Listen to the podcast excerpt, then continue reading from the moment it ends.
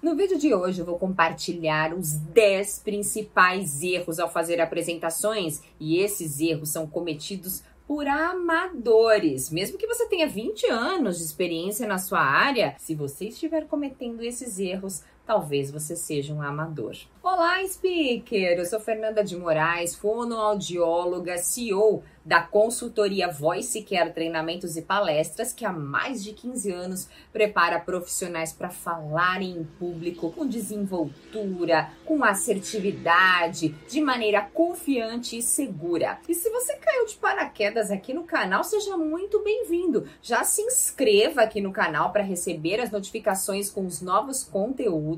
Deixe o seu curtir e deixa aqui embaixo nos comentários qual é a sua dúvida de comunicação, de oratória, que tipo de conteúdo você gostaria que eu gravasse. Deixa aqui nos comentários. Vamos lá! Como estão suas apresentações? Será que você pode melhorar? Será que você tem cometido falhas assim terríveis nas apresentações. E olha, já fica muito tranquilo, porque caso você se identifique com algum desses erros de amadores aqui que eu vou compartilhar, não fique desesperado, porque é possível você melhorar, você desenvolver, você profissionalizar a sua apresentação. E primeiro grande erro dos amadores é a falta de preparação. Ah, Fernanda, tenho muita experiência aqui na área financeira. Eu tenho uma palestra para fazer sobre um produto financeiro, assim, claro que eu preciso me preparar, porque, puxa, eu falo sobre isso todos os dias com o cliente. Agora pensa o seguinte: sabe o que pode acontecer? Isso ser um tiro no pé. Porque você vai tão autoconfiante que não se prepara. E quem não se prepara pode falar demais, pode falar besteira, pode falar o que não deve, ou seja, erros de amadores. Puxa, você está tão acostumado a falar sobre isso todos os dias lá com o cliente, marca reunião, dentro da instituição financeira que você trabalha, fora, vai até o cliente. Tá acostumado, tem MBA nisso, ah, que demais, parabéns. Só que ao fazer uma apresentação, é um outro contexto. Ali existe tempo, talvez a audiência não seja a mesma, talvez a necessidade dessa audiência seja diferente também. Por isso, muito cuidado com a autoconfiança excessiva. Prepare-se. Por mais experiência que você tenha, reserve um tempo para elencar as principais informações que você deseja compartilhar, por exemplo, na ordem que você deseja compartilhar. Combinado? Segundo grande erro de amadores são os slides sobrecarregados. Sabe aquela apresentação de PowerPoint que tem tanta informação, tem tanto número, que você não consegue ler nada, sabe? Tudo amontoado. É melhor você ter mais slides e com a mensagem fracionada em cada slide do que todas as informações na mesma tela. Isso cansa a audiência. Isso faz você se perder muitas vezes. Você não sabe nem por onde você começa com tanta informação. Você falando aquele, daquele númerozinho pequenininho ali que tá na tela e você, nossa, mas qual que é mesmo? Não sei se é o 7% ou se é o 8,5%, porque é muita informação. Então tome muito cuidado com slides sobrecarregados e também de texto. Às vezes a pessoa vai lá, pega o texto, copia, cola e fica aquele parágrafo extremamente extenso. Lembre-se que PowerPoint é lembrete, não é documento. Se você precisa ter todas as informações, não use o PowerPoint.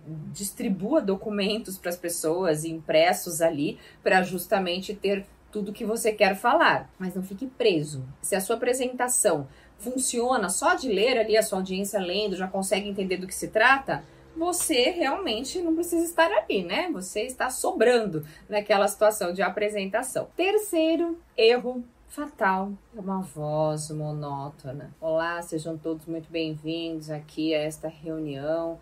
Sei que a agenda de vocês é extremamente comprometida e agradeço esse momento tão satisfatório que me deixa assim transbordando de alegria em recebê-los aqui em nossa empresa. Ai, que horror, né? Parece que você tá ali num velório, tá arrasado, tá decepcionado, ou que realmente você não tem nada para trazer de bom aqui pro seu ouvinte. Tome muito cuidado com esse jeito de falar, com essa melodia. A nossa voz expressa muitas informações que nós não dizemos em palavras. E geralmente as pessoas acreditam mais no que? Nas palavras ou na voz? Na voz porque a voz eu não fico pensando, vou fazer este tom mais agudo, depois um tom mais grave, depois eu vou separar aquela palavra e vou diminuir o volume. Não, a gente simplesmente fala e fica preso ali no conteúdo, naquelas palavras, naqueles argumentos, naqueles números e acaba não trazendo coerência com a voz. Quarto grande erro é ignorar a audiência. Você está ali numa apresentação com um grupo pequeno, poucas pessoas ali te assistindo, e você percebe que as pessoas querem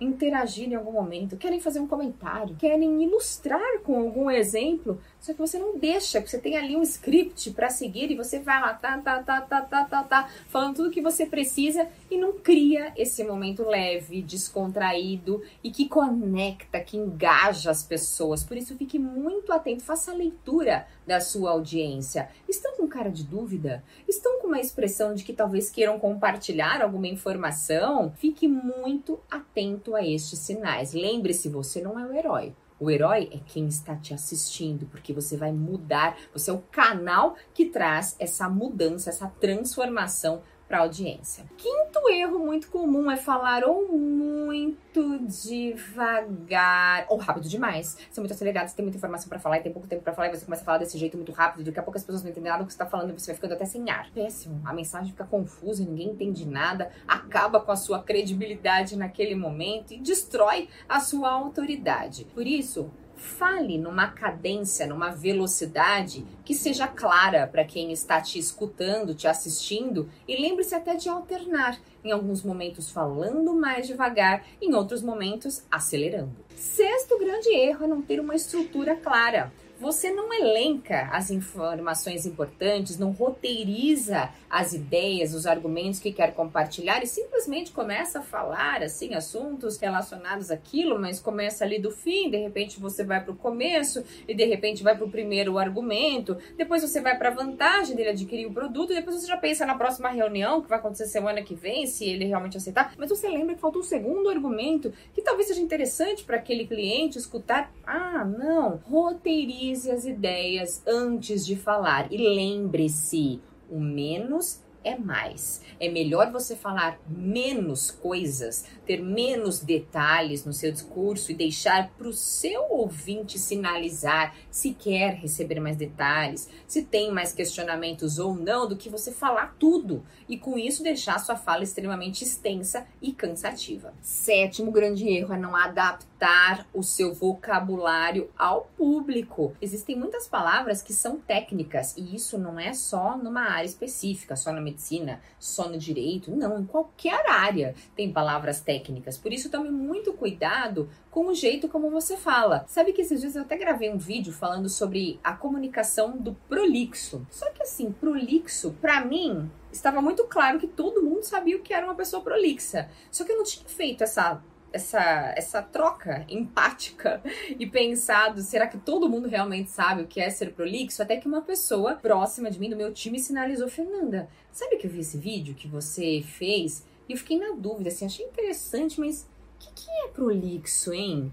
É, é, que fala demais ou é que fala de menos? Depois eu pensei, puxa, é verdade. Eu não posso falar desse jeito, eu não posso falar como se fosse uma coisa óbvia para os outros. Eu preciso adequar, personalizar e realmente explicar aquela informação técnica. Oitavo grande erro é você depender demais dos seus slides. Ai, Fernanda, eu não consigo falar se não tiver aqui com a minha apresentação no telão, porque imagina se eu esqueço uma informação, aí como é que fica? Aí você fica tão preso naquela apresentação que pode dar um problema no notebook, pode dar um problema na configuração, queimou o data show e você oh, oh, e agora? Eu preciso falar, mas como que eu vou falar se eu não tenho meu PowerPoint? Por isso, tem uma carta na manga. Tenha sempre um roteiro com as principais informações. Lembra o roteiro que eu comentei há pouco? Você pode ter um roteiro à mão, você pode imprimir os seus slides em formatos menores, vários slides por página, para ter aquele roteiro próximo de você, para caso você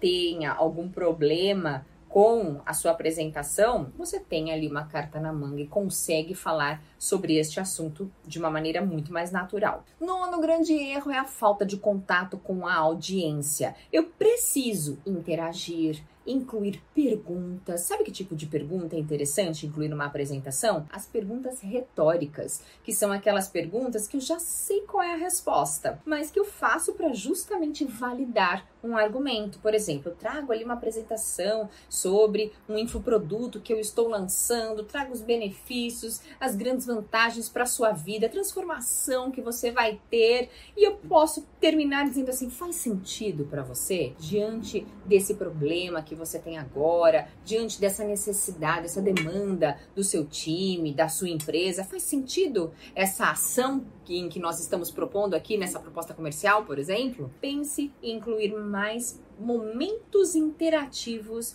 na sua apresentação. E décimo grande erro é não treinar o suficiente. Tem gente, eu até me identifico com esse tipo de gente, que fica com medo do tempo passar e você terminar muito antes. Puxa, faltar conteúdo. E o que, que eu faço? E você enche a sua apresentação de informações, de dinâmicas, de atividades. E quando você vê, você já estourou o tempo e não tá nem na metade da apresentação ainda. E isso é um erro de quem? Seu, do próprio apresentador. Por isso, ensaie cronometrando. Deixa o cronômetro ali ligado. Fale como se fosse o dia da apresentação mesmo. Mas não fale assim, ah, porque nesse slide eu vou falar isso, aquilo, outro. Não, fale mesmo. Faça uma simulação, roleplay, que é o nome disso, de como você, como você estaria falando se fosse o dia da apresentação. E deixe o cronômetro ligado. E assim você vai dosando o que vale a pena você eliminar ou se é necessário incluir outras informações adicionais. Conta aqui para mim. Desses 10 erros que eu comentei, tem algum que você já cometeu no dia a dia ou já viu outras pessoas que até têm um bom status, um bom nível dentro da empresa cometendo também? Deixa aqui nos comentários. Não precisa citar um nome, não, tá? Só deixa aqui nos comentários se você já viu alguma coisa parecida ou algum outro erro bastante importante. Te vejo muito em breve, speaker. Um grande beijo, fica com Deus e até o próximo vídeo.